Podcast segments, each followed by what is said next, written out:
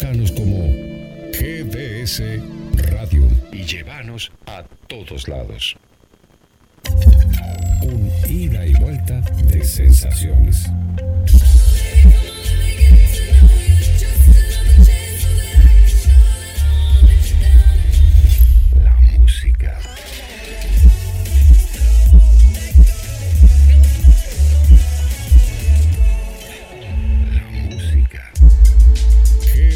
GDS, la radio que nos une.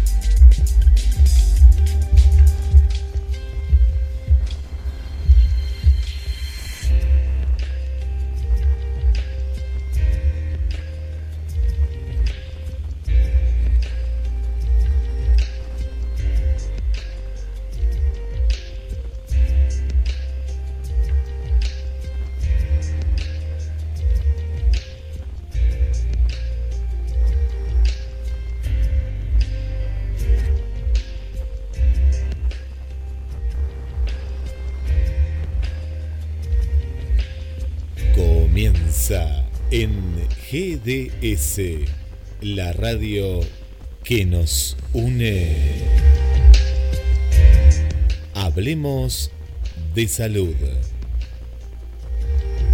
Entre el almuerzo y la siesta. Consejos saludables. Entrevistas. Y vos del otro lado.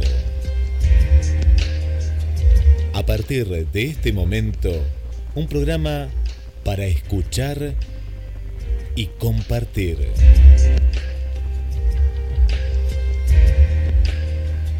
Desde Mar del Plata, Buenos Aires, Argentina, para todo el mundo.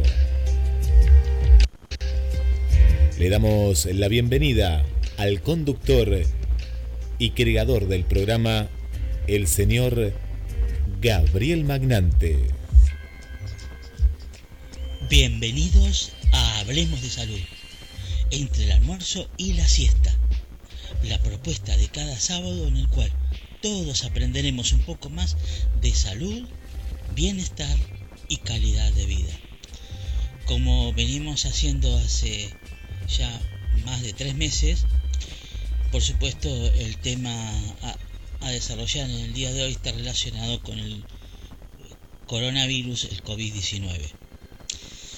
Pero desde otro punto de vista, mm, eh, tendrá otra modalidad, será un poquito eh, no tan, digamos, este, estructurado, sino de alguna forma eh, va a haber información en el cual lo vamos a extender un poco, eh, vamos a tener un testimonio de una persona que está en Italia, este, en el cual comenta su experiencia ahora que se han levantado algunas restricciones, que de hecho de paso parece que en Italia no se están portando bien y, están evaluando volver para atrás, porque bueno, la gente se volcó de una manera este, muy masiva a las calles y, y bueno, tienen miedo que esto pueda hacer que resurja o haya un rebrote del, COVID-19.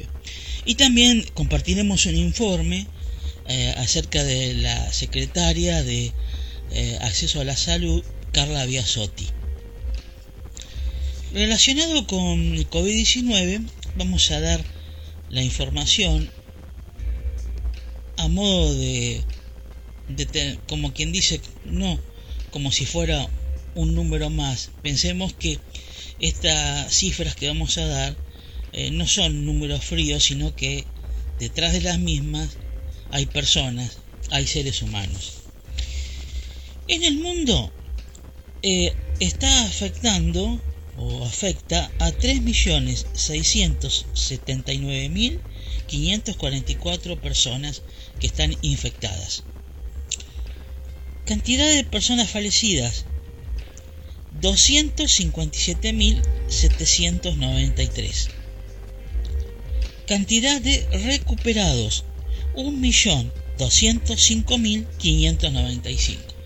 Bueno, es alentador mm, que haya más de un millón de personas recuperadas, Pero eh, con relación al último informe que pasamos el sábado pasado, no es muy significativa la cantidad. Bueno, sí, casi habíamos dicho un millón veinte mil, este, sí, no llega a doscientos mil más, pero es positivo porque eh, sigue habiendo eh, poco o mucho más personas recuperadas este, del COVID-19 cada vez que pasamos el informe eh, los sábados en Hablemos de Salud.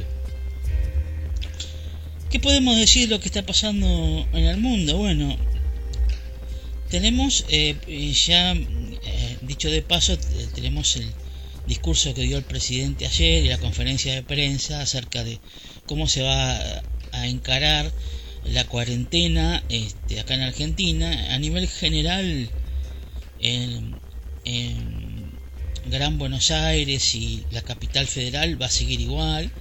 Va a haber algunas eh, excepciones o, o alguna eh, forma de ir relajando la cuarentena en algunas eh, zonas según cómo se esté comportando el virus. Pero acá tenemos eh, un balance para hacer. El presidente ayer lo hizo con el caso de Suecia. Los que no hicieron caso a las recomendaciones de la Organización Mundial de la Salud de eh, tomar medidas preventivas para evitar el contagio del virus, vemos las consecuencias. Eh, Inglaterra tiene más de 30.000. Estados Unidos 75.000. Más de 75.000. Eh, Brasil está llegando a los 10.000 muertos. Todas estas cifras que dimos anteriormente son personas fallecidas. Y, oh casualidad, estos países son los que no hicieron caso a las recomendaciones de tomar prevención, de hacer aislamiento o cuarentena. Lo contrario es cierto los países que sí hicieron caso a la prevención eh, tienen mm, menos, menos personas infectadas y como por consecuencia menos, menos personas fallecidas. Así, ¿qué quiere decir? ¿Qué se quiere decir con esto? Que la cuarentena o el aislamiento social, preventivo y obligatorio, como le llamamos acá en nuestro país, que dicho de paso es una de las definiciones eh, que da a nivel general este, el espíritu de la definición que da el, diccionario de la Real Academia Española de la palabra cuarentena. De, ahí eh, se toma el nombre de cómo se llama la cuarentena en nuestro país. Entonces, ¿qué queremos decir con esto? Que hacer caso a las recomendaciones de aislamiento y, quedarnos en casa trae buenos resultados. Porque el virus, si no se transmite a otra persona, se muere.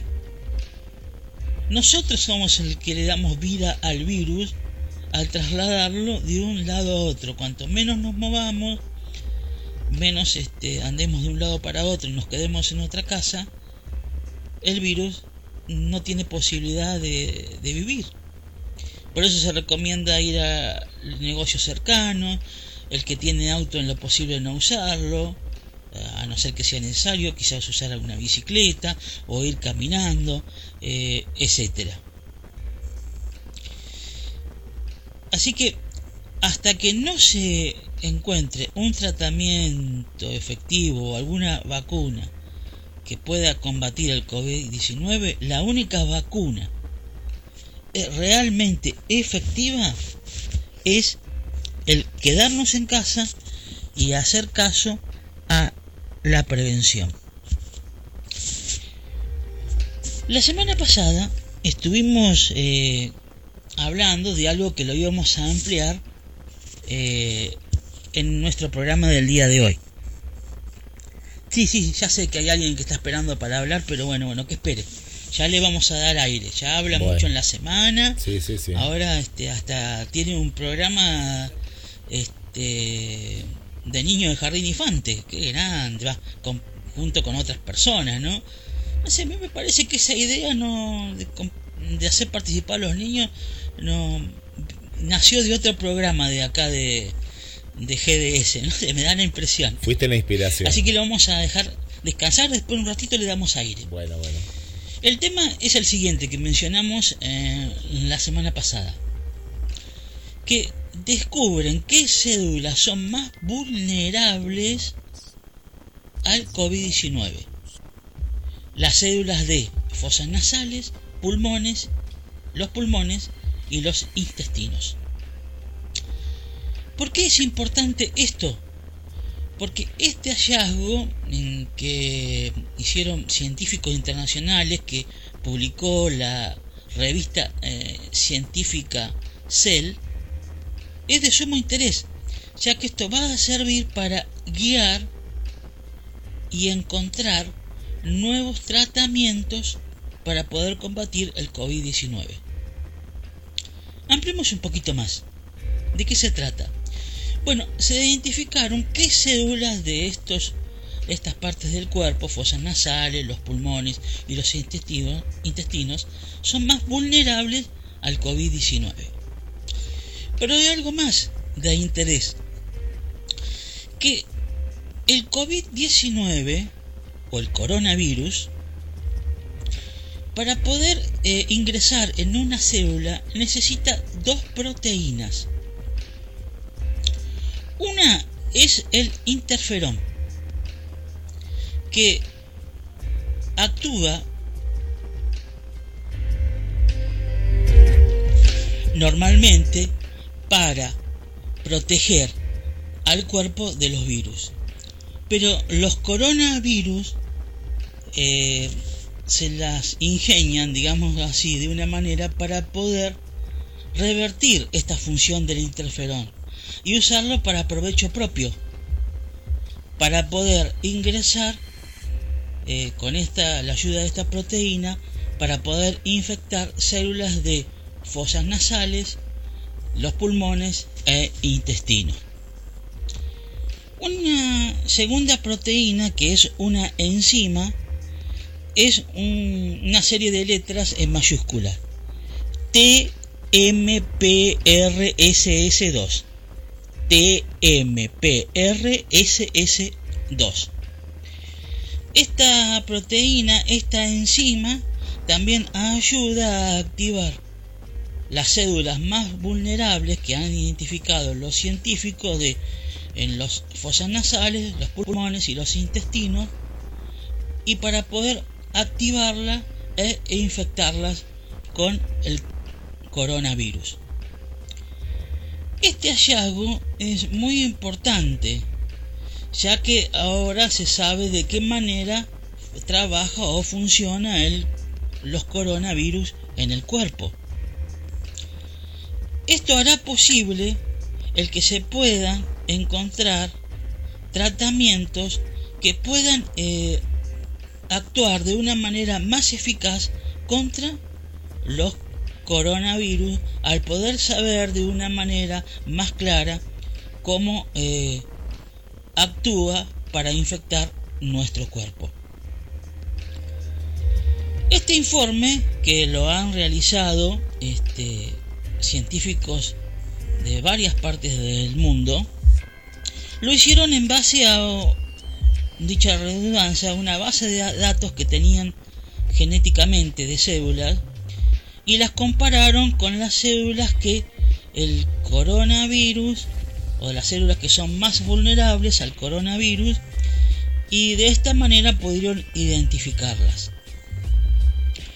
Si bien reconocen que no, con esto no, no es que se terminó o que ya lo saben todo, el relacionado con el coronavirus, sí que saben mucho más respecto a este virus de lo que sabían antes.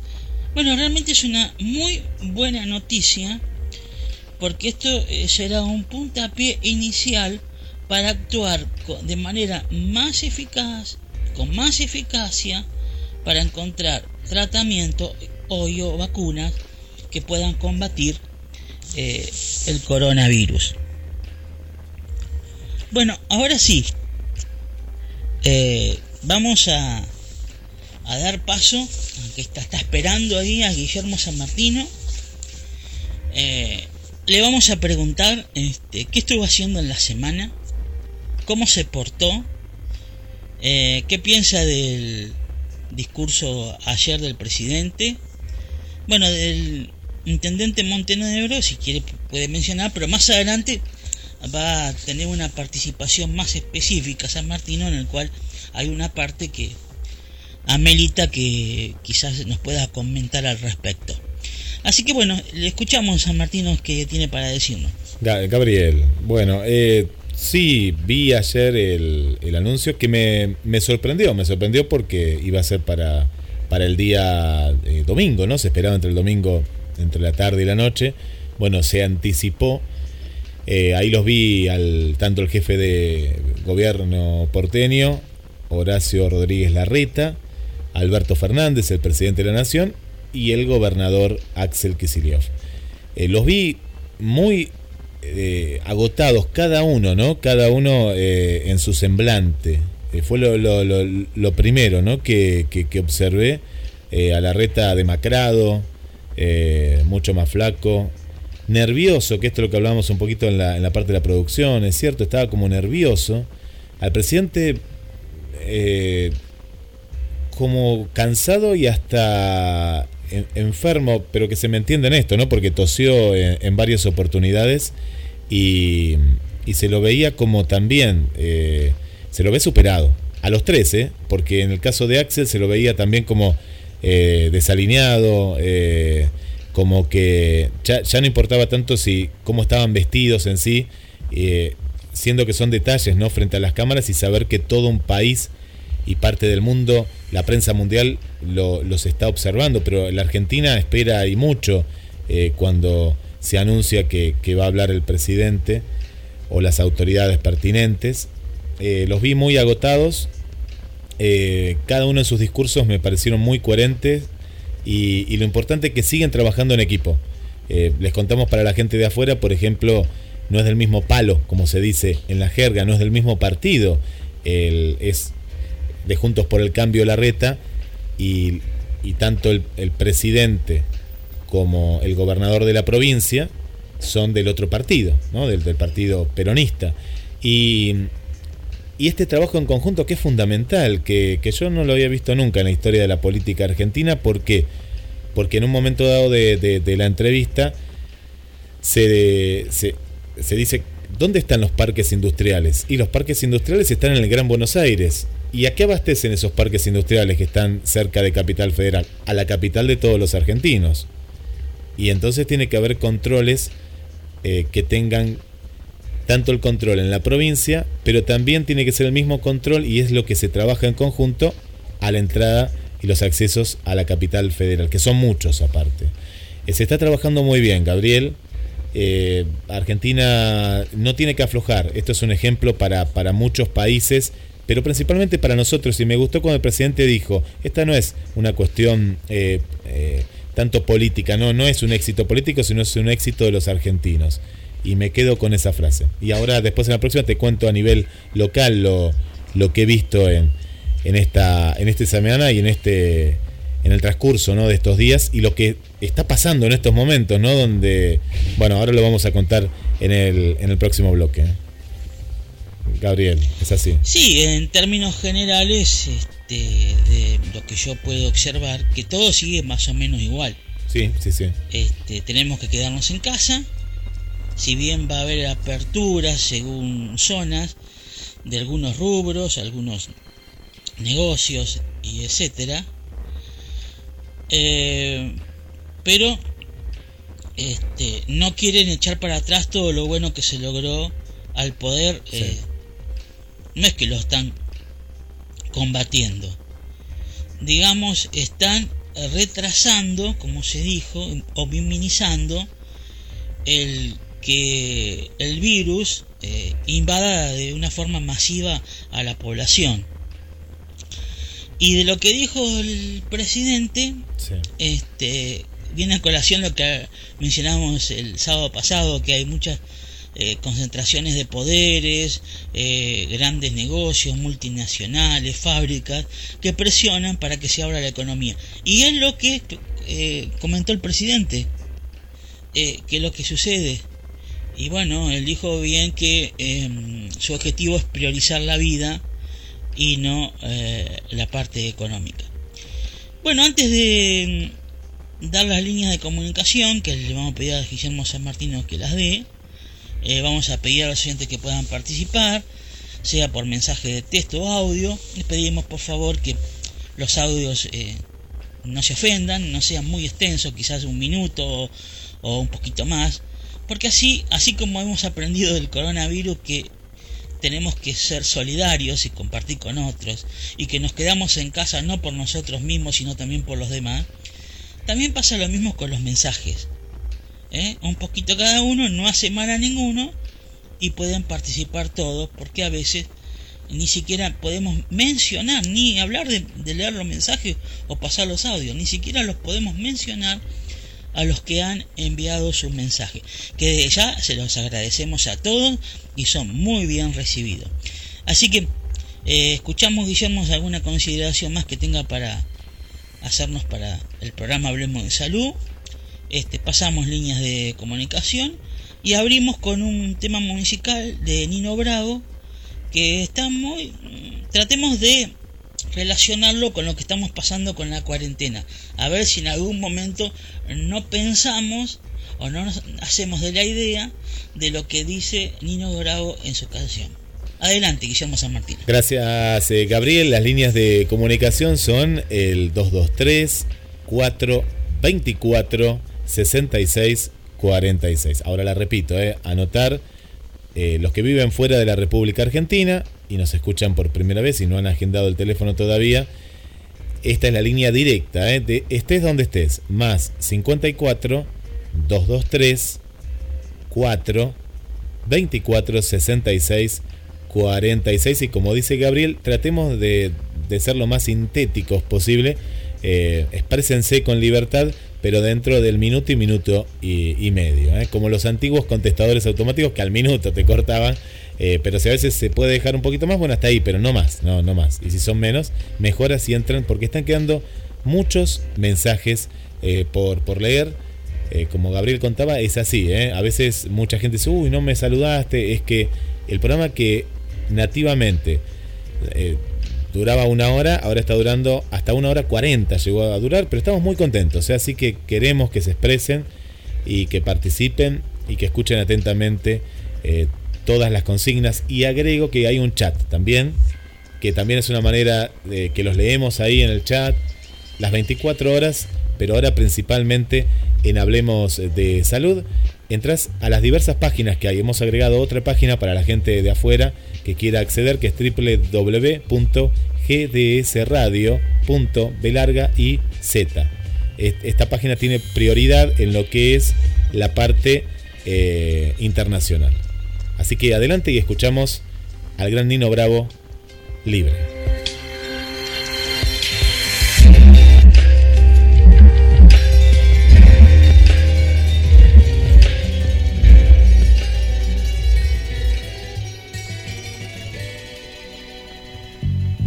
Tiene casi 20 años y ya está cansado de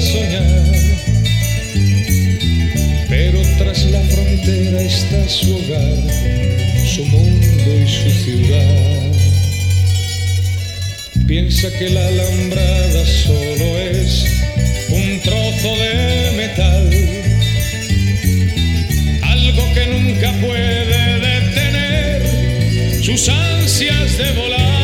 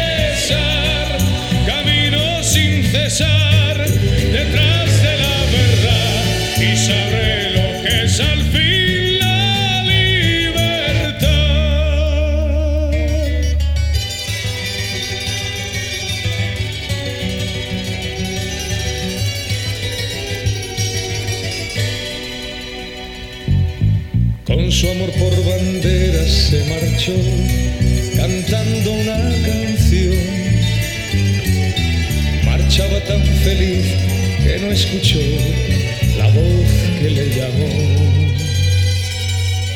Y tendido en el suelo se quedó, sonriendo y sin hablar.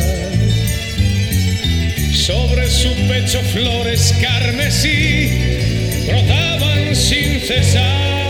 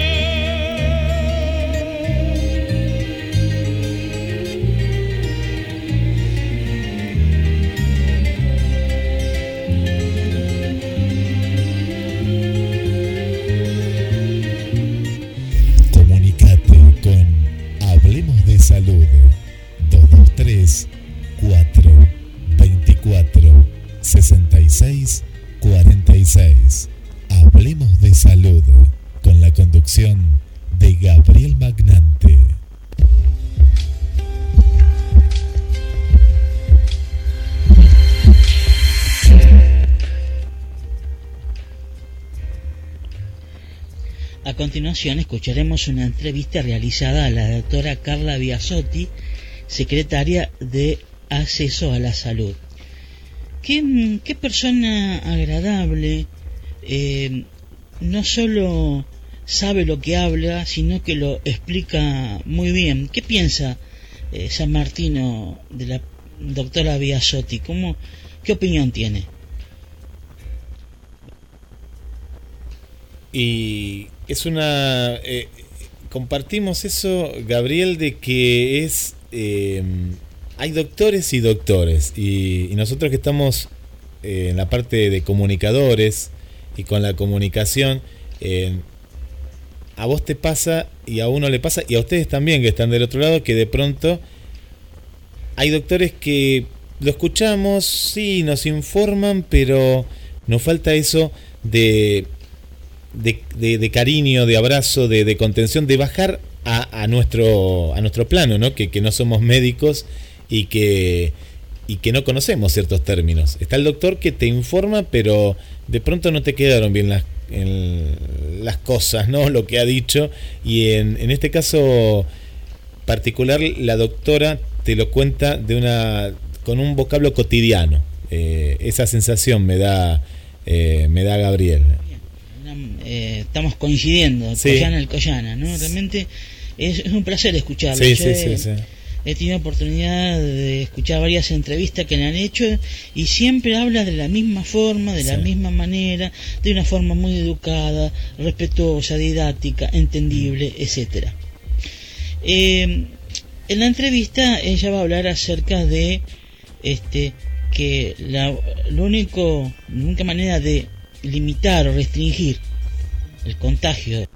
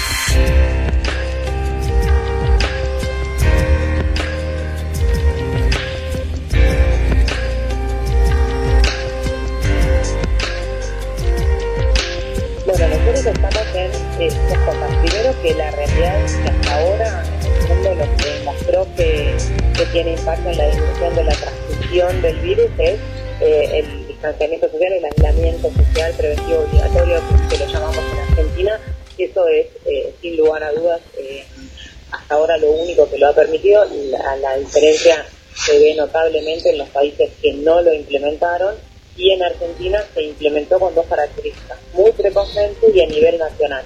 Otros países lo implementaron por regiones y eh, migró eh, a, otros lugares y, nosotros hemos logrado en las provincias que no tenían casos porque tenían muy poquitos casos y eso con el aislamiento se pudiera controlar y sostener. Entonces, eh, eso la verdad que, hay algo que hemos obtenido la respuesta es que el aislamiento social es eh, hasta ahora lo único que se puede interrumpir o minimizar la transmisión del virus. También sabemos que es imposible que eso se sostenga eternamente por muchísimos aspectos que son sociales, económicos, inclusive sanitarios. No hay, no hay personas que, que se sostenga digamos, en, una situación de aislamiento, pero el, en este plan que hay a mediano y largo plazo, con diferentes etapas, en esta etapa, que es la de la, segmentación geográfica, hay áreas del país que tienen eh, una situación epidemiológica distinta y deben empezar a,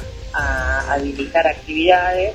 Y digamos, hay una sensación que es muy subjetiva de que haya más gente en la calle, lo cual realmente no quiere decir que eh, no estemos haciendo aislamiento o que las personas que salgan si tienen esos cuidados, si tienen esas prevenciones, el tapaboca, el lavado de manos, el distanciamiento social, el volver y, tomar las medidas de prevención, no, no quiere decir que no estemos en este proceso de em, segmentación geográfica y habilitación de actividades que nos va a ir mostrando un poco el termómetro de cómo podemos ir dando un pasito más o tener que parar. Eso es lo que vamos a tener que hacer para definir si este, podemos seguir avanzando en esta en esta en estas fases y en esta etapa de segmentación geográfica y administración del aislamiento vamos a tener que parar o si, si esto aumenta más de lo que nosotros quisiéramos volver para atrás también. Ahora, ahí, por lo, que decís, digamos que existe, porque, o, por lo menos, digamos, poder explicarlo, esta tensión dentro del gabinete entre el ala sanitarista y el ala economicista, digo, llevándolo como al extremo este planteo de, bueno, eh, tenemos que elegir morir de coronavirus o morir de hambre? Mira, yo te digo muy sinceramente, mi experiencia es que esta tensión no está tanto la parte, digamos, que tiene una visión más sanitaria, está realmente eh, considerando la relevancia que tiene la, situación económica y productiva y el, área que tiene una visión más productiva y económica entiende perfectamente que si nos pasa lo de Italia no es producción y no hay economía que aguante tampoco, lo que hay que hacer es encontrar un equilibrio eh, porque nadie que, tiene una visión sanitaria piensa que Argentina se tiene que quedar en su casa hasta diciembre, sin mover.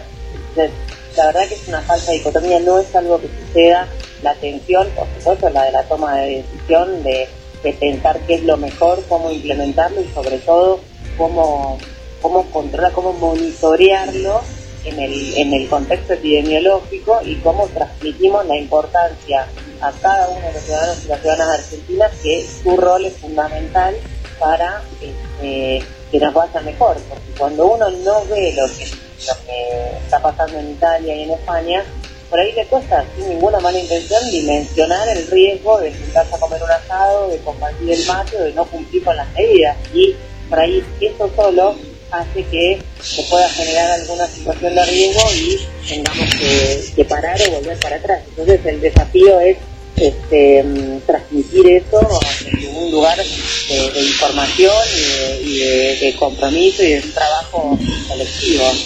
Ahora ahí, por, lo que estás diciendo y por lo que venimos escuchando con muchísima atención a Carla Bisotti, el 10 supuestamente termina esta tercera etapa, viene una cuarta y una quinta que vamos a ver de qué se trata, pero por lo menos es lo que dijo Alberto Fernández, nos decía en este programa Santiago Cafiero, el jefe de gabinete, que no tiene etapas, ¿no? La, la, la, este, que la cuarta va a durar este, un mes y la quinta otro mes, y no podemos poner el plazo. Pero por lo que decís, el 11 de mayo, Alberto va a hablar el 10, el 11 no vamos a estar en la calle como, como estábamos habitualmente. Es que ese es un mensaje muy muy importante, digamos, eso desde, De hecho, la última etapa se llama nueva normalidad. Eh, nueva normalidad, la última. Exacto. En el, en el sentido de, transmitir ese concepto, ¿no es cierto? Que nosotros en este, no es Argentina, es el mundo el que tiene que este, implementar medidas a larguísimo plazo. Las aerolíneas ya están eh, avisando estrategias que, que van a implementar cuando implementen. Toda la industria está pensando en protocolos de turnos más largos, financiamiento, eh, hay que medir el impacto del transporte, digamos, todo lo que, hasta que no tengamos un tratamiento o una vacuna, el, remedio para esto es eh, ir eh, tratando de minimizar la transmisión a través de esas medidas que la vacuna somos nosotros, somos como nos comportemos nosotros. Entonces, en ese sentido, el mensaje de una mirada a mediano plazo y largo plazo es importante, sin pensar que em, eh, digamos, vamos a seguir igual o vamos a seguir en un aislamiento muy estricto hasta ese momento. Eso es muy progresivo y muy dinámico.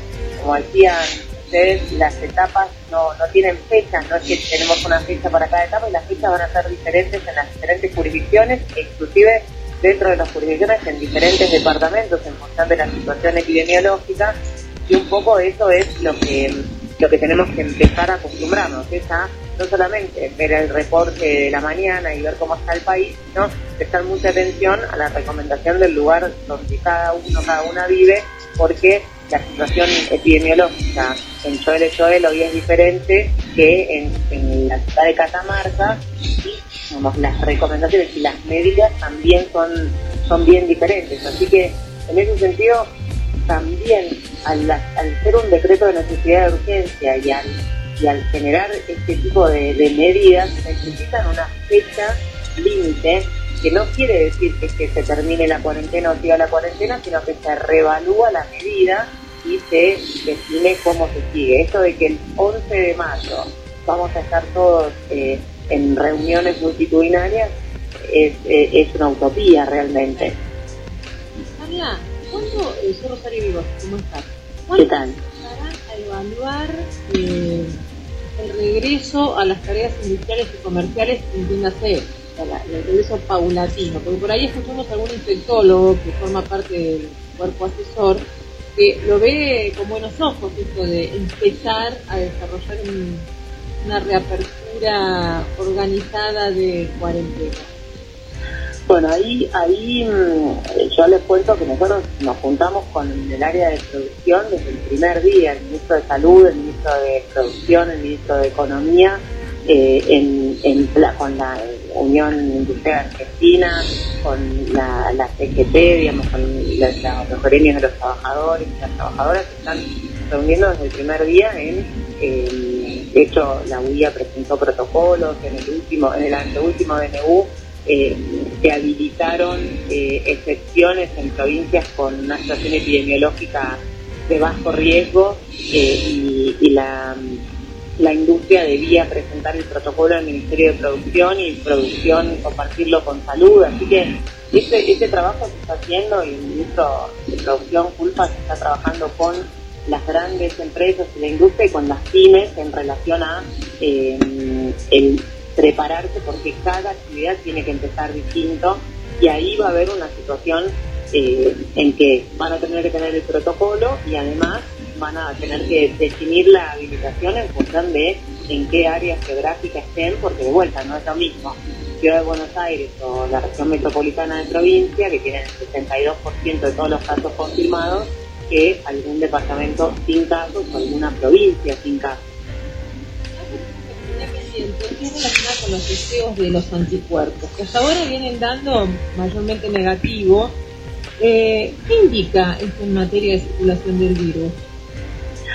es muy importante que, repetir, porque nosotros lo decimos todo el tiempo, que el testeo serológico lo que hace es buscar anticuerpos. Si yo tengo contacto con el virus, mi organismo genera anticuerpos que el primero que se genera se llama IgM, inmunoglobulina M, que es más pronto, y el segundo, que ya se sostiene a largo plazo, todavía no sabemos si hay inmunidad de por vida, pero es el que se sostiene más tiempo, es la inmunoglobulina G.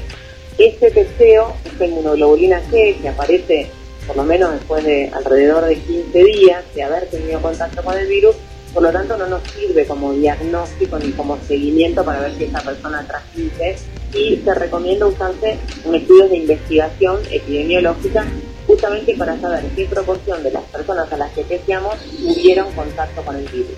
Si nosotros tuviéramos un porcentaje muy alto de la población positiva, pensaríamos que hubo más circulación de la que nosotros identificamos con los casos confirmados con la vigilancia epidemiológica y podríamos decir que hubo eh, casos muy leves o sintomáticos que no consultaron, el virus circuló más de lo que nosotros identificamos eh, y que hay más personas inmunes, eh, más personas con anticuerpos que las que nosotros identificamos. Hasta ahora, en los tres lugares hubo siete positivos en 11 y uno positivo en, retiro, ninguno en constitución, así que de, casi 1200 eh, test hubo muy poquitos, que es un poco lo que transmite que, la circulación en Argentina eh, ha sido, está siendo baja, no es una, un número de, de como para sacar una conclusión, ahora hay que trabajar en las provincias, hay que repetirlo acá de vuelta, digamos, como para como para tener más información, pero la verdad es que nos falta una foto de algo que tampoco tampoco mm, se puede sacar todavía ninguna ninguna conclusión, sino que hay que seguir mirando. Carla, ¿estamos cerca de esta transmisión de 25 casos? Duplicar, duplicar cada 25 días. ¿25 días o todavía nos falta? Sí, ahí viene, nosotros la última, el, el presidente cuando hizo su, su, comunicación en relación a, cómo íbamos a seguir. Estábamos en 17 días en tiempo de duplicación de los casos eh, y en este momento lo que nosotros estamos haciendo es analizándola ya un poco más agregada por jurisdicción y por provincia. Eso, la, la, el tiempo de duplicación de casos se puede hacer cuando hay más de 100 casos. No se puede hacer en todas las provincias, en todos los departamentos, pero el análisis eh, más allá del análisis nacional, eh, está más desagregado. Ahí en algunos lugares están está superando los 25 días y en otros lugares todavía no y en otros está disminuyendo porque están aumentando los casos. Pero, pero mm, de vuelta, nosotros tenemos que empezar a instalar esto que si Argentina tiene más de 25 días de tiempo de duplicación de casos, no quiere decir que alguna de las localidades de los departamentos esté en una situación distinta y todavía tenga que tener alguna medida más intensificada. Y el, otro tema que también es muy importante es que las grandes ciudades, los aglomerados urbanos de más de 500.000 habitantes, tienen más dificultad en, interrumpir la transmisión y si se dispara la curva, si aumenta exponencialmente el número de casos, es más difícil el control. Un poco lo que pasó eh, en, España y en Italia, que están durante muchos días con una situación de desborde del sistema de salud y cuesta mucho pararlo. la doctora eh, Carla Biasotti se ha sido un placer escuchar a la doctora eh, Carla Biasotti, secretaria de Acceso a la Salud, en la cual eh, nos dio una información muy clara y didáctica acerca del aislamiento social preventivo y obligatorio, eh, lo que se estuvo realizando y lo que se piensa hacer con respecto a la cuarentena, esta nueva modalidad de poder levantar según zonas eh, las restricciones para que vuelva de manera gradual la actividad eh, en distintos rubros. También habla de la replicación de eh, cada 25 días. Bueno, acá en Mar del Plata estamos realmente muy bien en cuanto a esto. bueno, acá Guillermo San Martino sabemos que sigue muy de cerca las actividades de, de nuestro intendente, este Guillermo Montenegro, un tocayo encima tiene. Sí, sí. Eh, ¿Qué parece las medidas que está tomando el intendente relacionado con el COVID-19?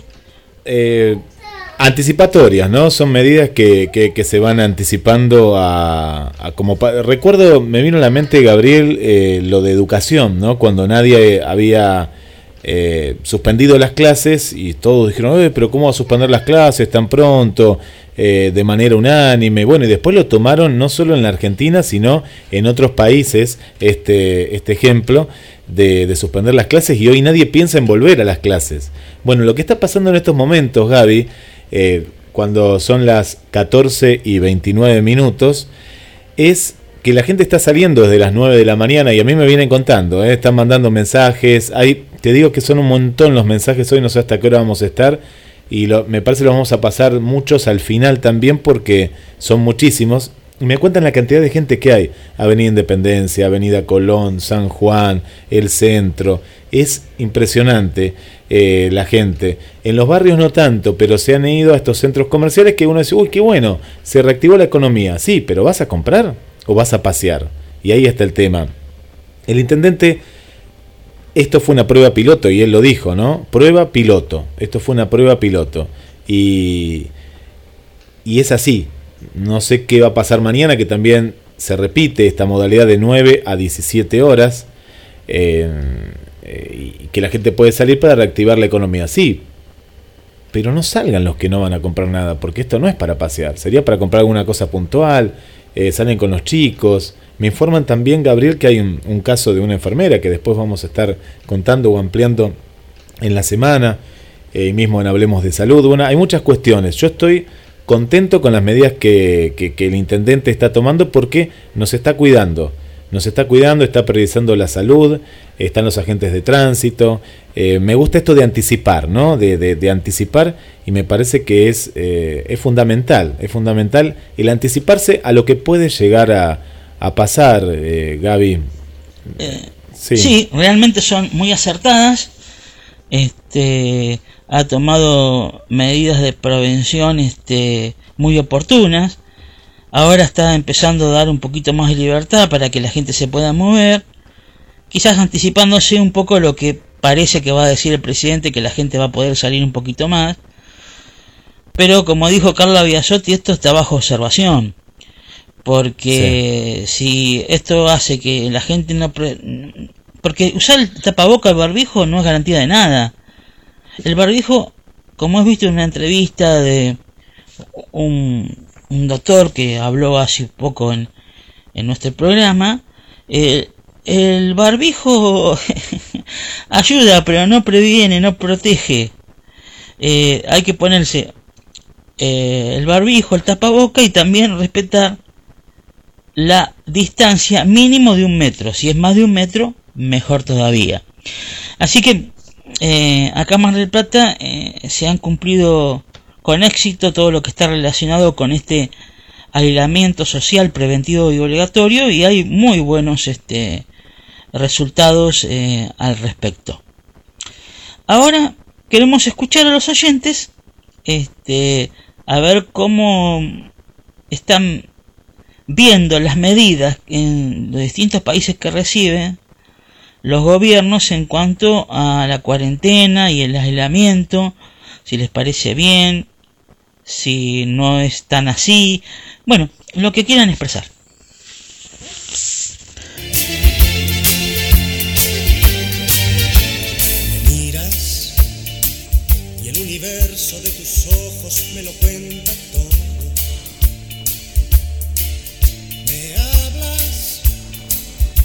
Preguntas al oído si te quiero un poco. Me abrazas y tus palabras son que pasará mañana cuando te hayas ido. ¿A quién podré contarle que te siento lejos?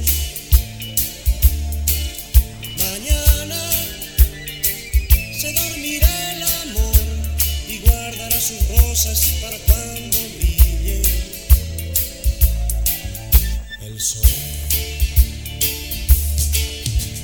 Y yo te diré, temblando la voz, el tiempo va deprisa y ese día que soñamos vendrá. Apaga la luz, la noche está marchándose ya. Yo te diré, temblando la voz, el deprisa y ese día que soñamos vendrá. Las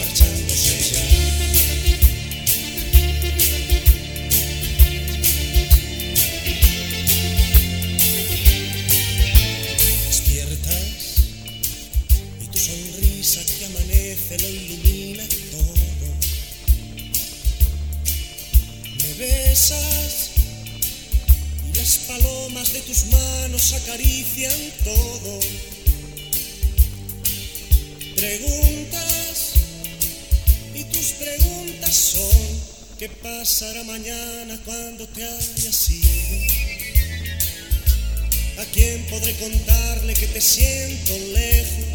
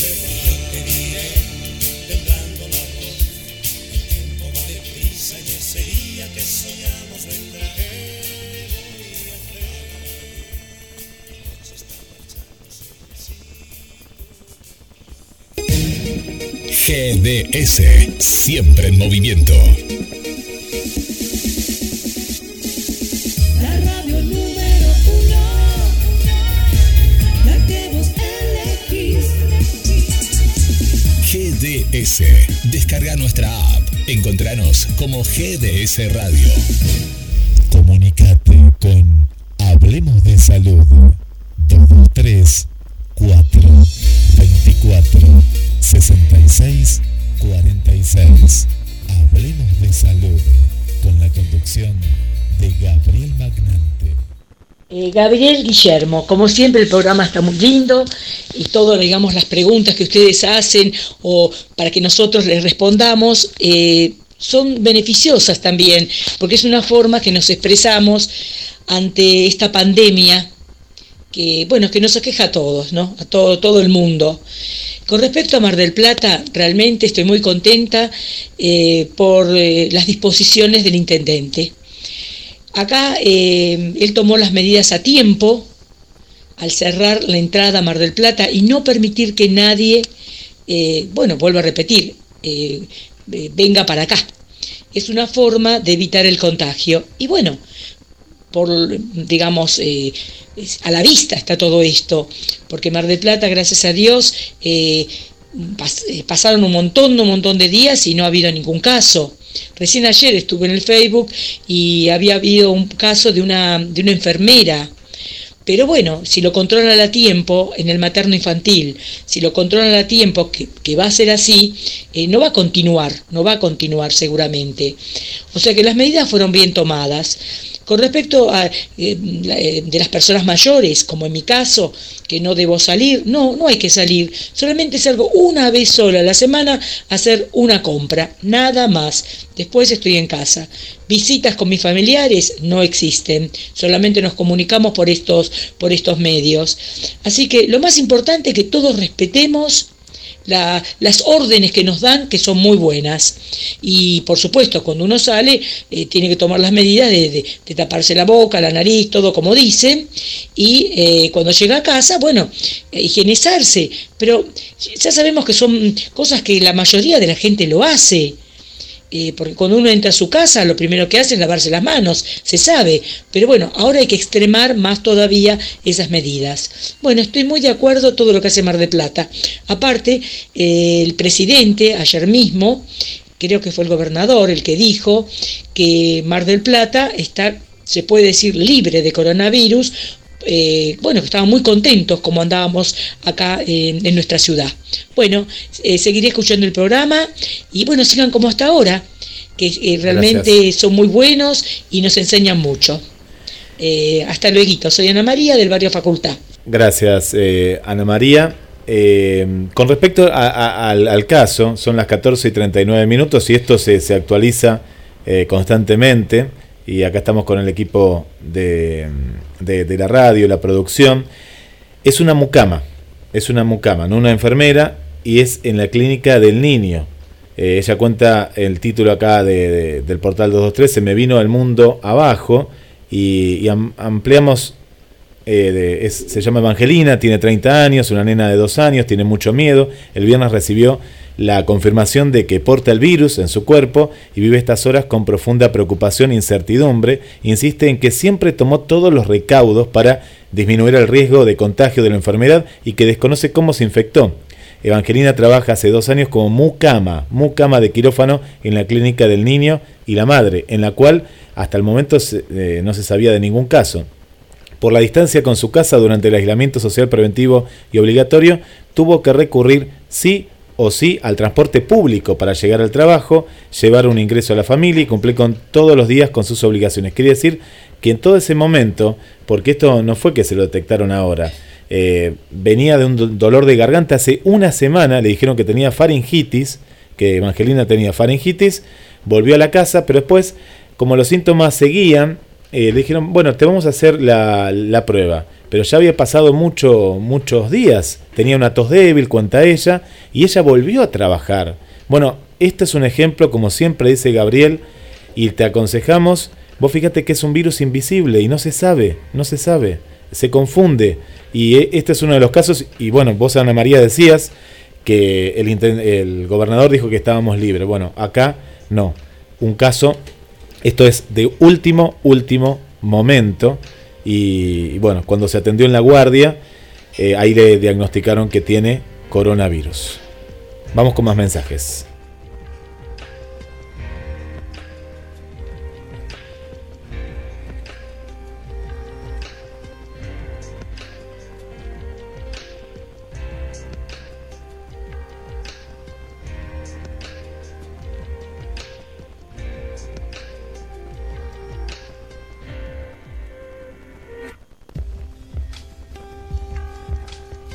Hola, ¿qué tal? ¿Cómo les va? Buenas tardes.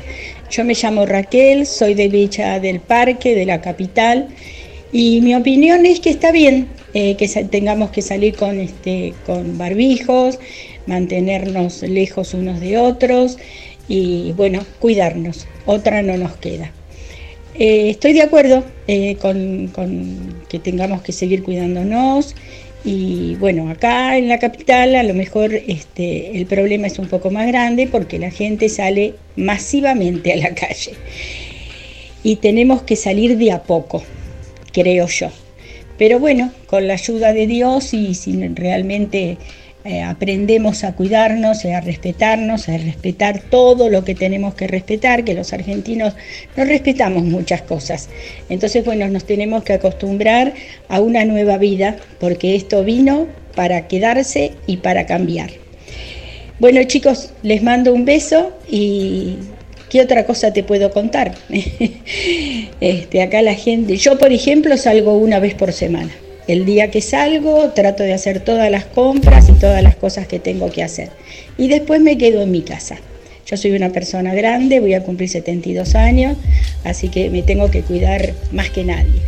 Pero igualmente salgo un poquito este, por acá, por los negocios de, de mi cuadra, y bueno, después vuelvo a casa y hago toda la rutina de higienizar todo lo que traigo. Muchas gracias, muchas gracias. Ahí estamos escuchando a Raquel de Villa del Parque. Muchas gracias por, por el mensaje. Recuerden en promedio que sean de un minuto, ¿eh? un minuto porque tenemos un montón, ¿eh? un montón, montón de mensajes al 223 4 24 66 46. 14 y 44 minutos en vivo, en vivo. Eh, estamos en Hablemos de Salud con la conducción de Gabriel Magnante.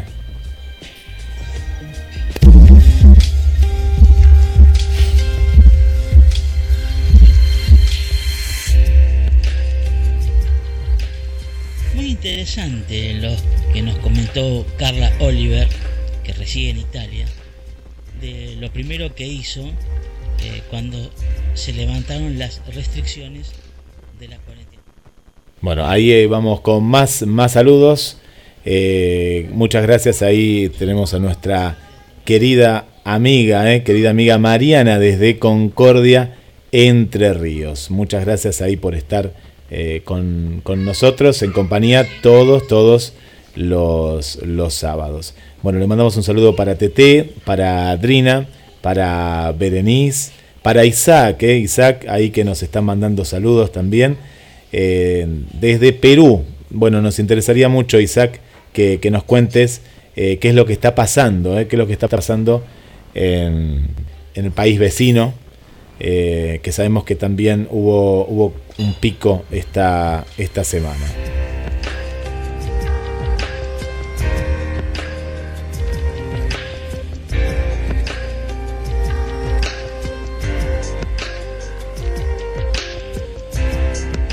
Hola, buenas tardes, ¿cómo estás? Eh, soy Adri de Córdoba y bueno, acá comunicándome. Eh, la verdad que acá, con todo el tema este del coronavirus, bueno, seguimos igual. Nosotros Córdoba, capital, sigue igual, sigue con barbijos. Eh, la gente sale bastante, más que todo por la mañana, más a comprar.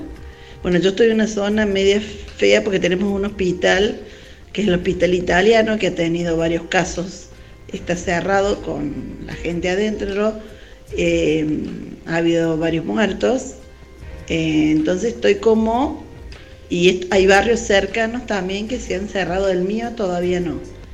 Eh, estoy como 15, 20 cuadras del hospital, así que es como que tratamos de no salir mucho, pero bueno, salir a hacer compras se puede todavía, salimos todos a comprar pero solamente eso, los negocios están abiertos para compra de mercadería, de materia de farmacia, lo, desde el principio, hasta ahora está así. Bueno, muchas gracias eh, Adri. Hacemos como el contestador automático hoy porque tenemos muchísimos mensajes, así que muchas gracias Adriana por, por el mensaje, gracias Adri, desde Córdoba Capital, ¿eh? desde Córdoba Capital. Eh, vamos con más saludos por aquí. Eh, nos está saludando Olivia. Muchas gracias por, por, la sintonía. La veo a Berenice, Silvia. Eh, Inmaculada, una nueva oyente. Gracias Inma por, por estar del otro lado desde tu localidad es Gerona, Gerona, ¿no? Gerona, ahí, bueno, muchas gracias. Muchas gracias por estar. Bueno, saludamos también eh, saludos al conductor, eh, muy bueno el programa, afanosa su tarea.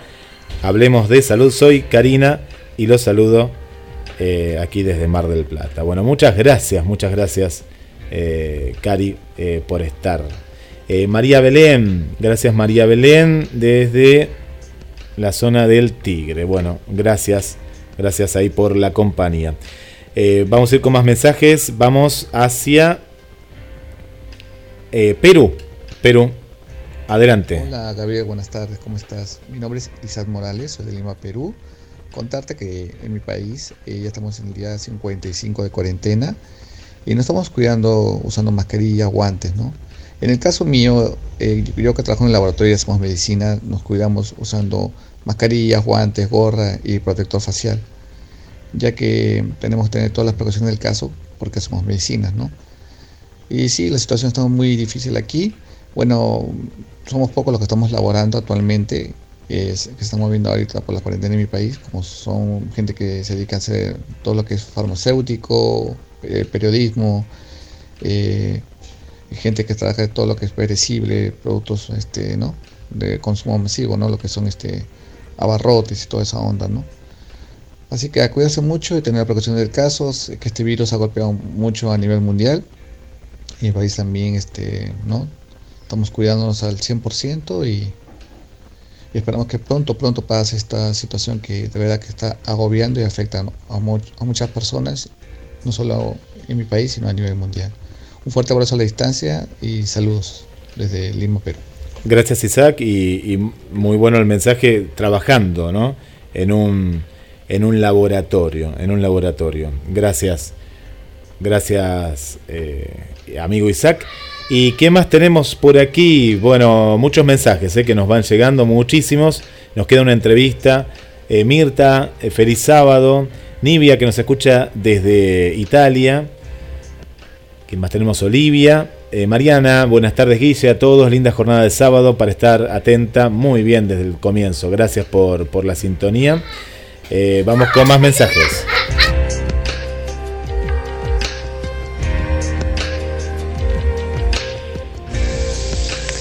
Hola, muy buenos días. ¿Qué tal, Gabriel? Bueno, hablemos de salud. Hola, Guille, si estás por ahí. Acá estoy, El compañero estamos. infaltable, también un saludo. Y bueno, opinando un poquito de con respecto a la cuarentena y a lo que se ve, yo estoy muy guardada, por así decirlo, eh, por ser una persona de riesgo, pero lo poquito que he salido, como a la farmacia, veo que hay un cuidado de la gente en cuanto al barbijo y demás. Pero veo demasiada ansiedad por querer salir ya y en lo personal creo que deberíamos seguir cuidándonos un tiempo más, ya que venimos también, sobre todo en Mar del Plata, eh, con los pocos casos que hay. Eh, lo que sí, por ejemplo, ayer mi esposo tuvo que salir a hacer un, un trámite por una, una compra por mi mamá que tiene 92 años y me comentó que había, si bien la gente con barbijo tomando los recaudos, pero que había muchísima gente como un, un día casi, casi normal en Mar del Plata, ¿no?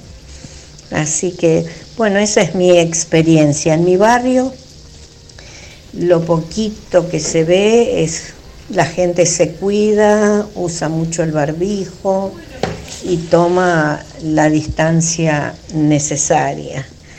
Bueno, gracias. esperemos Bueno, gracias Susi. Vamos a ir escuchando todos los mensajes. Barrio Pompeya, ¿eh? Barrio Pompeya. Los vamos cortando. Algunos mensajes un poquitito. Pero qué buena la, la idea de lo que nos van contando.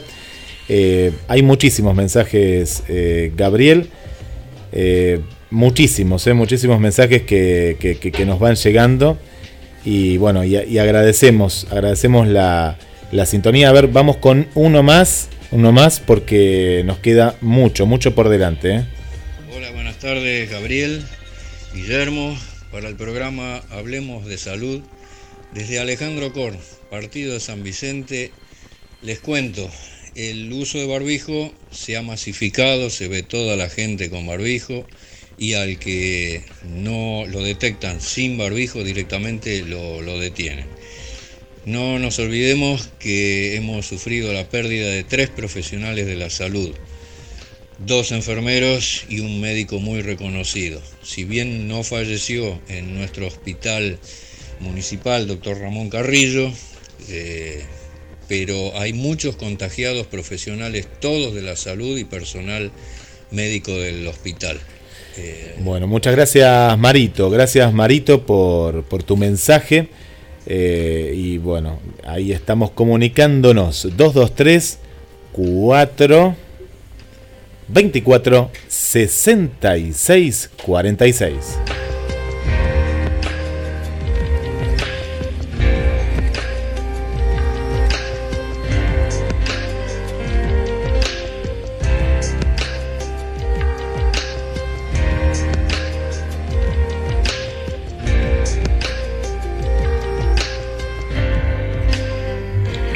A continuación, escucharemos eh, una entrevista realizada a Carla Oliver, que está residiendo en Italia. Tiene por motivo el levantamiento mm, de las restricciones de la cuarentena en ese país.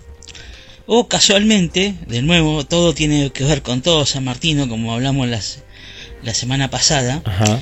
Eh, yo escuché la primera vez que le hicieron la nota a Carla y le preguntaron qué es lo primero que vas a hacer cuando se levanten las restricciones de la cuarentena. Y a continuación ella es lo que va a relatar que comenta que hizo el- primer día que mm, podía este salir a la calle sin ninguna restricción tomó su bicicleta, ah, me hace acordar a alguien, ¿no? De un país de, de América que suele usar la bicicleta. No sé si te la, la estará usando ahora. No sabemos. Estará usando No- bicicleta fija. Hace mucho que no. No nos escribes. No ¿eh? sabemos mm, qué hace eh, Chris. Así que sería bueno que nos comente cómo anda. A medida que mm, escuchamos la, la entrevista, la nota, ella va a contar lo que vivió, eh, la diferencia de lo, todo este tiempo de cuarentena y con ahora con la liberación que hay levantar las restricciones. También eh, comenta algo muy interesante relacionado con algo que mm, tiene que ver con las mujeres, muy, muy este, sincera y lo dice de una manera, eh, digamos, muy discreta. Y es lo que yo me preguntaba, ¿no? Quizás este encierro también, eh, sin discriminar, sino haciendo hincapié algo natural, quizás les afecte eh, un poco más eh, a las mujeres en ciertos momentos del mes. Pero a la vez que escuchamos la entrevista, si a ustedes les parece, me gustaría saber su opinión. Primero, ¿cómo están viviendo o algunos padeciendo esta cuarentena en sus distintos los distintos países en los cuales residen?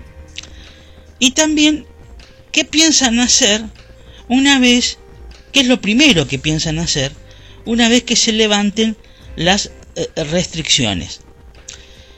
Eh, pedimos que los mensajes eh, de texto, en especial de audio, sean sintéticos, que hagan un breve análisis, eh, un comentario este, no muy extenso, porque queremos dar lugar a todos los oyentes que nos envían sus mensajes. Así que no se ofendan, quizás un, audio de un minuto o, un poquito más, pero no mucho más, eh, eh, por favor. Así este damos lugar a otros este, participantes porque a veces muchos quedan afuera ni siquiera eh, los podemos mencionar. A continuación disfrutamos de esta nota y al final hacemos algunos comentarios.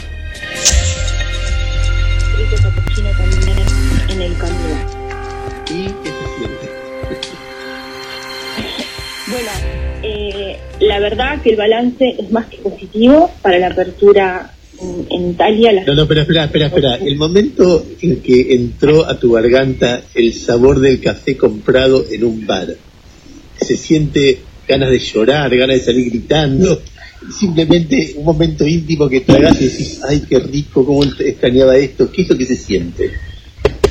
Bueno, la verdad es que me compré un cappuccino y también me compré un corneto eh, con pistacho y me senté en una pequeña placita que hay acá en el centro de mi barrio, que había un par de ancianos también charlando y la, la sensación era de alegría, como bien vos decís, de esta vuelta a la normalidad y sobre todo esta cosa de estar en el espacio público, de estar al aire libre, que era algo que, que realmente nos faltaba. Pensá que también acá está llegando la primavera, el día estaba precioso, te acariciaba ese solcito eh, tan lindo de, de, de la mañana y era una sensación de libertad. Ahora, ¿cómo tomas el café llevando barbijo? No, bueno, yo me saqué el barbijo. Sacaste el barbijo ese ratito mientras tomabas el café. Sí, hay que decir también que todo el mundo se lo tomó con mucha responsabilidad, como te decía, con mucha calma, y absolutamente todas las personas con, la que- con las que me crucé tenían puesto algún tipo de protección. Eh, Carla, si vos eh, tenés que comparar no lo que pasó ayer con lo que pasaba la semana pasada, sino con la normalidad previa al coronavirus, ¿cuáles son las principales diferencias? Quiero, quiero tratar de entender qué porción de la libertad se está recuperando en Italia y qué porción no. Bueno, la calle, la calle es un indicador muy claro. Ayer se veían un poquito más de autos, la situación eh, era bastante cerrada. Quizás un poco por temor, otro poco porque hay mucho teletrabajo, otro poco por la responsabilidad cívica con que los italianos se han tomado esta reapertura. En la calle no se veía un gran movimiento, había una sensación de que todavía estábamos encerrados, de que todavía la cosa no está del todo controlada. Aquí en Lombardía, si bien los números se han amesetado, si bien la curva inicia a descender, siguen habiendo contagios siguen habiendo una gran cantidad de muertes. Ayer se murieron 195 personas. Digamos que que se mueran 200 personas no es una pavada, es un montón. Es verdad que veníamos de días de 700, tuvimos prácticamente un mes entero donde no se morían menos de 500 personas al día. Eh, eso generaba también una sensación. Yo recordaba, por ejemplo, en el momento más álgido del, del mes, de, del mes de marzo, eh, el sonido de las ambulancias. No paraban de pasar ambulancias y había ese sonido en la calle y había un temor que se transmitía. Hoy por hoy eso ha cambiado, la gente está un poquito más tranquila, pero sin embargo eh, está, está reaccionando de una manera muy cauta. Eh, Carla, me imagino que eh, en este 50 días más o menos que llevas de cuarentena, habrás vivido todo tipo de sensaciones, habrás llorado, habrás, eh, te habrás sentido angustiada, te habrás sentido fuerte, te habrás sentido cómoda en tu casa por momentos, por momentos con claustrofobia. No sé, contanos algo de el sub y baja de emociones que viviste eh, hasta el día de ayer. Bueno, yo te cuento que estoy bastante acostumbrada a estar en casa porque hago teletrabajo, soy periodista desde hace muchos años, pero trabajo siempre de forma independiente. Por lo tanto, para mí el cambio no fue del todo abrupto como le puede haber pasado a otras personas. Eh, me di cuenta de la importancia de tener un balcón. Me mudé hace nueve meses a este departamento. Yo vivo en la zona norte de la ciudad de Milán, en, en un barrio que es el último barrio antes de que termine la ciudad, en un parque muy grande. Y esta cuestión de ver el verde, aunque no puedes tocarlo, pero verlo, eh, las bocanadas de aire fresco que llegaban y el balcón, a mí me ha cambiado me ha cambiado estos 59 días que me han tocado estar encerrada. Tengo lugar para una hamaca paraguaya, por lo tanto siempre a la hora de la siesta ya tenía calculada la hora en que el sol pegaba en mi balcón eh, para darme esos pequeños recreos. Y la situación por momentos se volvió difícil. Como te decía, había momentos de, de tensión, momentos que las ambulancias pasaban por abajo de casa y paraban en los edificios del frente, y siempre esta cosa de salir para afuera y decir que no pare acá, que no pare en mi edificio, por el temor a que algún vecino se haya contraído el virus, que nos dejaran a todos en cuarentena, en cuarentena obligatoria, ¿no? No, en la cuarentena voluntaria. Eh, había una tensión que te llevaba a ir y venir. Yo tuve varias crisis, te puedo decir que no tantas, eh, quizás también relacionadas un poco al ciclo, al ciclo de la mujer, eh, pero en- el balance es positivo. Yo he sobrellevado la crisis de una manera muy positiva, tengo mi compañero, que tenemos una buena relación y eso ayudó bastante también. Carla, y decime, ¿y ¿no tienen miedo los italianos de salir? Porque en, en- en este momento hay como una intersección entre eh, el deseo de libertad y el miedo a la libertad y la responsabilidad que la libertad en estos casos conlleva. Hay toda una cosa que parece que da vuelta en la cabeza de todos nosotros con la, liber- con la recuperación de la libertad. ¿Cuál es el lugar del miedo? Totalmente. Eh, yo he hablado con varias personas y hay como dos grandes posturas. Los que todavía tienen miedo, los que todavía creen que, por ejemplo, aquí en la ciudad metropolitana de Milán puede darse esta segunda oleada que sería catastrófica desde todos los puntos de vista. Pensemos que hasta ahora los focos de contagio se dieron en ciudades pequeñas, con 150.000 habitantes. Si una ola, un foco infeccioso se diera aquí en la ciudad metropolitana, no habría sistema sanitario que resista. Por otro lado, hay muchas personas que tienen por ahí familias más jóvenes, que no tienen mucho contacto con ancianos, con niños pequeños, que creen que, que hay que salir, que hay que contagiarse para generar anticuerpos y, y que esto tiene que, que terminarse de esa manera. Por lo tanto, se encuentran estas dos, estas dos. Ahora, posturas. ¿y, Ayer y estuve- cuál es, la, re- cuál es la, reco- la recomendación del gobierno respecto de, la- de los mayores de 70, de la, de la gente con población de riesgo? Bueno, se discutió mucho la posibilidad de no permitirles la salida. Al final eso quedó en la nada, la gente puede salir. Se pide siempre que, lo hagan lo mínimo indispensable. una de las una de las posibilidades que tenemos esta semana es poder ir a ver a, a la familia. Nosotros no lo hemos hecho.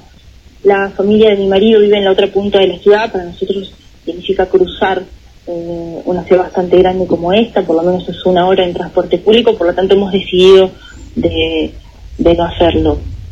Nada, se pide prudencia. Ayer, por ejemplo, visité por la tarde los parques, porque si bien a la mañana no había habido mucho movimiento, yo pensé, bueno, a la tarde seguramente sí, cuando todo el mundo termine de trabajar. Efectivamente, los parques estaban con más gente, eh, pero todos con mucho respeto. Y me llamó la atención sí que no había ningún tipo de control. No me crucé en todo el día con un solo control policial. Eh, Carla, te, no sé si querés cerrar la nota de alguna manera. No, yo les agradezco por haberme llamado, por haber estado atentos. Ha sido un gusto poder hablar con ustedes y contarles todo lo que estaba pasando, que de alguna manera fue un catarsis también para mí poder contar eh, y hablar en español todo lo que nos estaba pasando. Carla, te mando un beso y ojalá próximamente nos podamos conocer. ¿eh? Muchas gracias, saludos. Era- Muy interesante lo que nos comentó Carla Oliver, que reside en Italia, de lo primero que hizo eh, cuando se levantaron las restricciones de la cuarentena, que es lo que había dicho que iba a hacer. Cuando ni bien se levante en el primer día, se iba a ir a tomar un café, en este caso un capuchino, aunque ella quería ir a tomar a un, a un café, sentarse en la mesa, todo eso, bueno, todavía no se puede hacer, pero sí eh, se puede ir a un lugar que lo expendan y bueno, como hizo ella, ir a tomarlo o disfrutarlo a una, a una plaza. A medida que ella iba eh, haciendo la descripción de cómo está viviendo esta nueva etapa de liberación, de no estar en- encerrada, eh, quizás muchos eh, han pensado cómo será ese día en el cual se levanten las restricciones, cómo serán nuestras vidas, este, qué es lo primero que, haremos, etcétera. Eh, a la cual eh, queremos eh, escuchar sus audios y comentarios que mm, espero que hayan colaborado, que no hayan sido muy extensos, ¿no? Ahora que estamos en cuarentena, que todo hacemos las cosas no solamente por nosotros, sino por los demás para no contagiarnos, también lo mismo pasa con los eh, mensajes, los oyentes, un poquito cada uno, no le hace mal a ninguno y todos tienen la oportunidad de participar.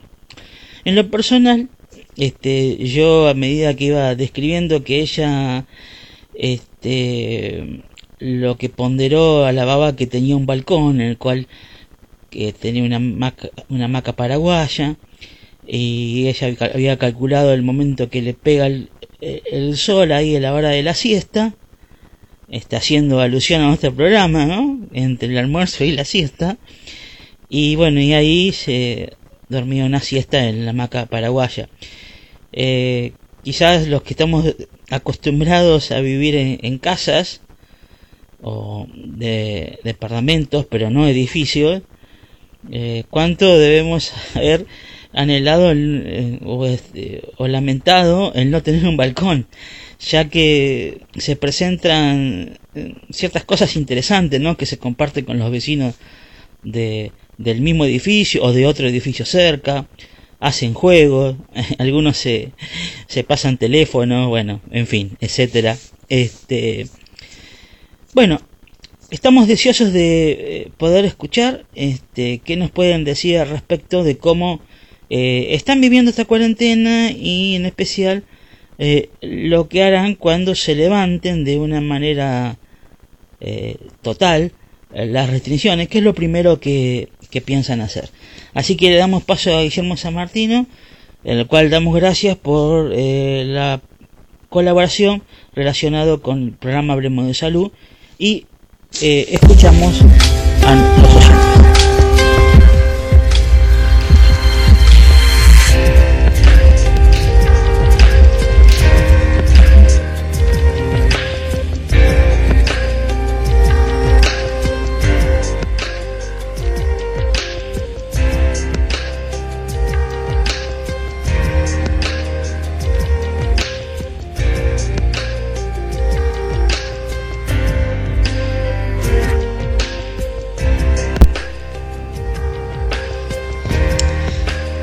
Bueno, nuevamente Susana de Pompeya, ya terminando el programa. eh, muy bueno, cuánto se aprende, qué actualizados.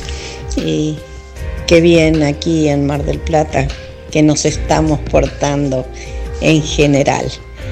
Pero bueno, yo también, como la señora anterior, me cuido muchísimo, no salgo, no salgo, pero quiero decir que la primer salida que voy a hacer cuando se levante la cuarentena es ir a visitar a todos mis seres queridos, empezando por mi nietita, pero amigos, familiares, vecinos, tener ese contacto tan lindo este, que es mirarse a los ojos, poder charlar y demás. Aunque reconozco que nos ha ayudado mucho la tecnología, eh, que está muy bueno que hayamos sabido respetar las normas, pero bueno, que llegue pronto el levantamiento de la cuarentena y a juntarnos todos.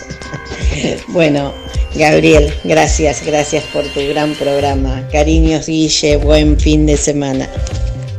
Hola Gaby, ¿cómo andás? Soy Victoria de Mar del Plata.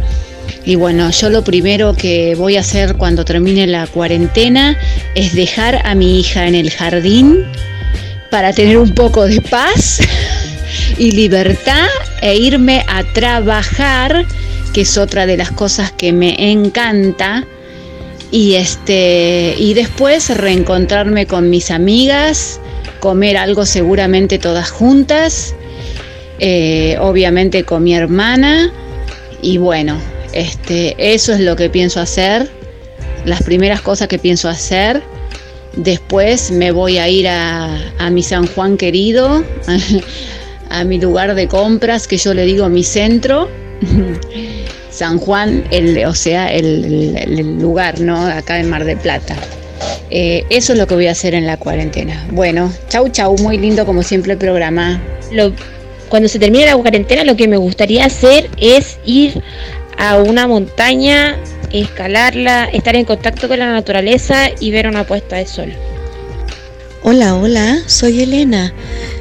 Yo lo primero que voy a hacer cuando se termine la cuarentena y ya no esté este bicho es ir a juntarme con todas mis amigas, tomarnos un traguito y celebrar, celebrar, celebrar, darnos un abrazo tremendo, por todo lo que no nos hemos abrazado en todo este tiempo. Creo que eso sería lo bueno que podría hacer.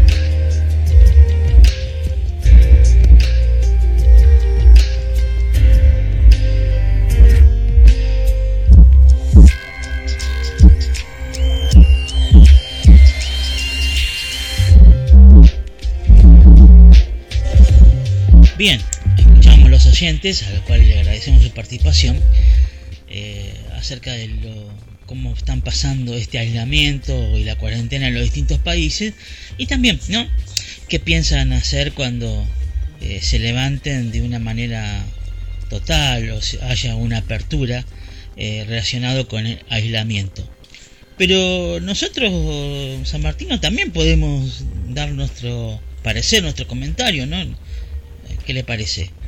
Empezamos por San Martino. ¿Qué, ¿Qué va a hacer cuando se levanten las restricciones y ya no tengamos que cumplir con este aislamiento social, preventivo y obligatorio? Me voy a ir al mar, me voy a ir al mar, que es lo que más me gusta de Mar del Plata, el mar, la costa, y, me voy a meter al agua, eso voy a hacer. se extraña, Gaby, se extraña bueno, y mucho. Sí, todos eh, anhelamos, ¿no? El que podamos tener un poquito más de libertad para Sí. realizar cosas que deseamos. ¿Y Bueno, vos? me pregunta qué, qué haría yo. Sí, ¿qué haces? ¿Qué es el- la primera o las primeras cosas que voy a hacer? Bueno, al igual que Carla, sí, extraño el tomar un café en un lugar tranqui. Mm, ¿Café solo? Este, de manera relajada, distenderse un poco. ¿Por qué no ir a comer algo a algún lugar también? Eh, pero por estos días me vino a la mente lo que extraño que si bien como hablaba con San Martino, no sabía si este año iba a ir de nuevo al ISER. Este, porque bueno, es un trajín ir y venir. Este, hay un poco de desgaste físico, pero creo que vale la pena. Más allá que sé que a algunos le puede se pueden poner celoso, ¿no? O darle un poquito de envidia que uno vaya al ISER, pero uno no es eh, más eh, ni menos que nadie, solamente se va a capacitar y eso que uno aprende lo vuelca para el beneficio de otras personas, a personas que uno humildemente quizás le puede dar un aporte, enseñarle algo de lo que uno aprende. Y también, por supuesto, poder este eh, esa información volcarla al programa, en especial Hablemos de Salud, para que, bueno, los oyentes, como se merecen, disfruten de eh, una mejor calidad en lo que está relacionado con la comunicación. Pero estaba pensando eh, que este año se cumple 100 años de lo- la transmisión de los locos de la azotea. ¿no? Este, y bueno, la verdad que me gustaría estar, no sé, hay una persona que también dice que me iba a acompañar, pero bueno, eh, espero que no me haga la gran learner. Eh, así que bueno, sería bueno ir y, y disfrutar. Este, y si puedo participar, que todavía hay posibilidad del último cuatrimestre, bueno, me gustaría para seguir aprendiendo. Pero también algo que eh, estaba pensando en la gata Flora, pobrecita, que ella está acostumbrada a estar con gente, debe estar un poco triste, eh, porque bueno, ahora no, solamente estarán las personas que cuidan ahí el lugar, este, vigiladores, etcétera, o personas que hagan la limpieza. Porque también la gata Flora asiste a clase, no sé si ustedes sabían. A veces cuando, mm, algunas veces, cuando los chicos van a entrar a las aulas, ella se, se cola y va la... eh, entra y se queda en la clase a escuchar. Así que mirá que bien, ¿eh? Qué privilegio que tiene. Está aprendiendo locución. Bueno, esa es una de las cosas que que haría este, cuando se levanten las restricciones bien. eh, aislamiento. Qué bien, Gabriel. Bien, eh, llegamos ahora a la parte final, este, en la cual agradecemos a los oyentes por su participación. Hemos compartido información relacionada con el COVID-19, pero de un- de- desde otro punto de vista, ¿no? De una manera, digamos, más recreativa, no tan este, científica, podemos llegar a decir. Bueno, y también agradecemos a Guillermo San Martino por eh, su colaboración, nuevamente lo mencionamos, para con el programa Hablemos de Salud. Nos despedimos con un tema de Alejandro Lerner, en el cual eh, nos vamos a sentir identificados porque él nos menciona qué difícil se nos hace, ¿no? Y cuán cierto es, ¿no? Cuán difícil cuán cuesta arriba se nos está haciendo eh, este aislamiento o el quedarnos en casa. Pero sigamos con esa premisa, porque los resultados valen la pena. Eh, la única vacuna efectiva hoy por hoy para combatir y minimizar el efecto del- de esta pandemia es que nos quedemos dentro de lo más posible en nuestra casa. Hasta el próximo sábado en Hablemos de Salud.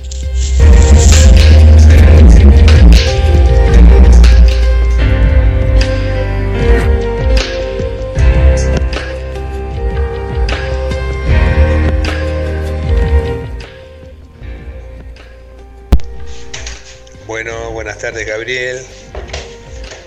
Como siempre escuchando el programa.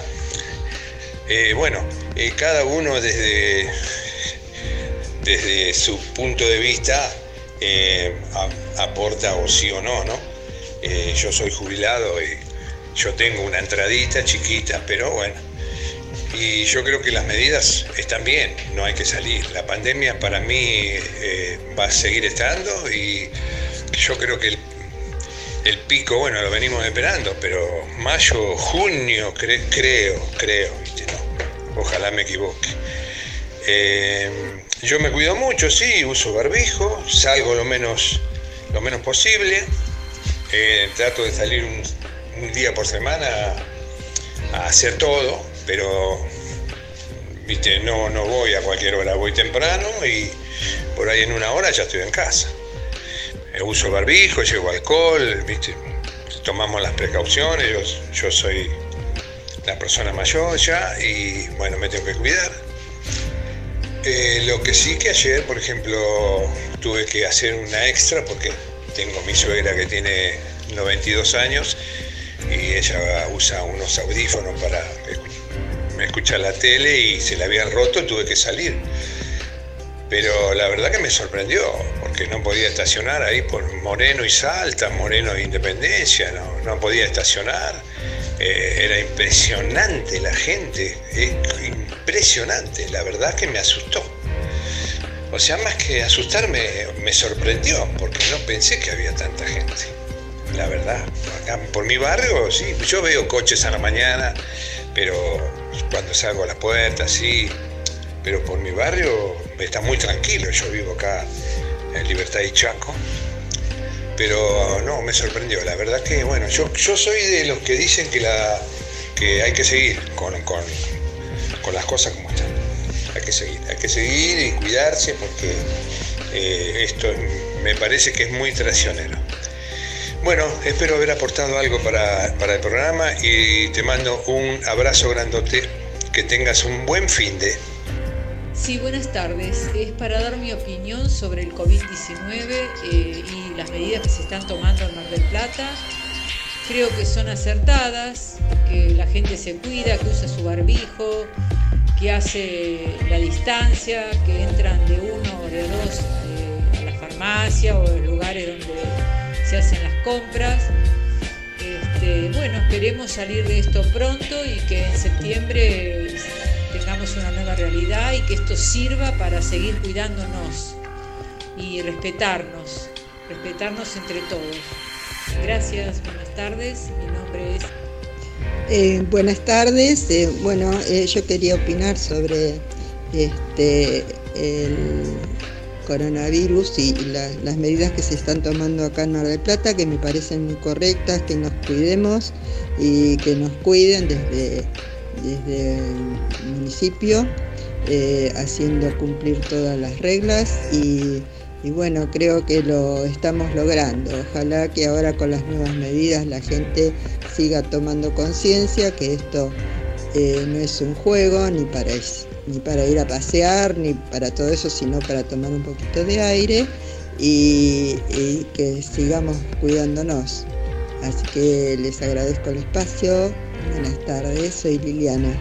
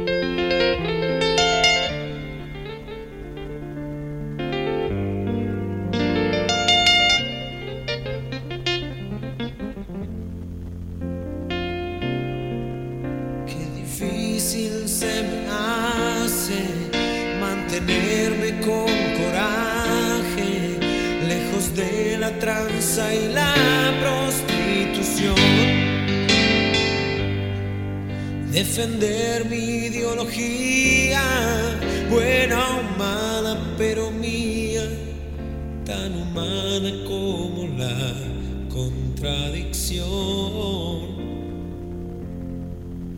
Qué difícil se me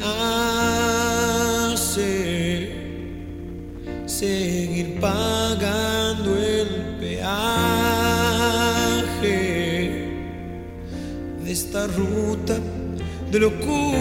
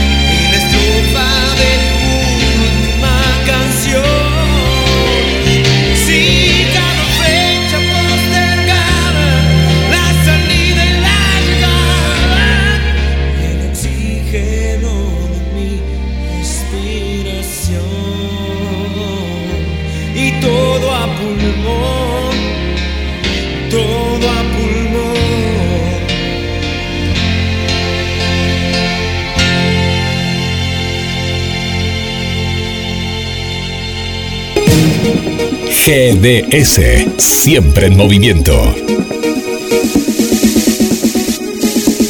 La radio número uno, la que vos elegís. GDS, descarga nuestra app. Encontranos como GDS Radio.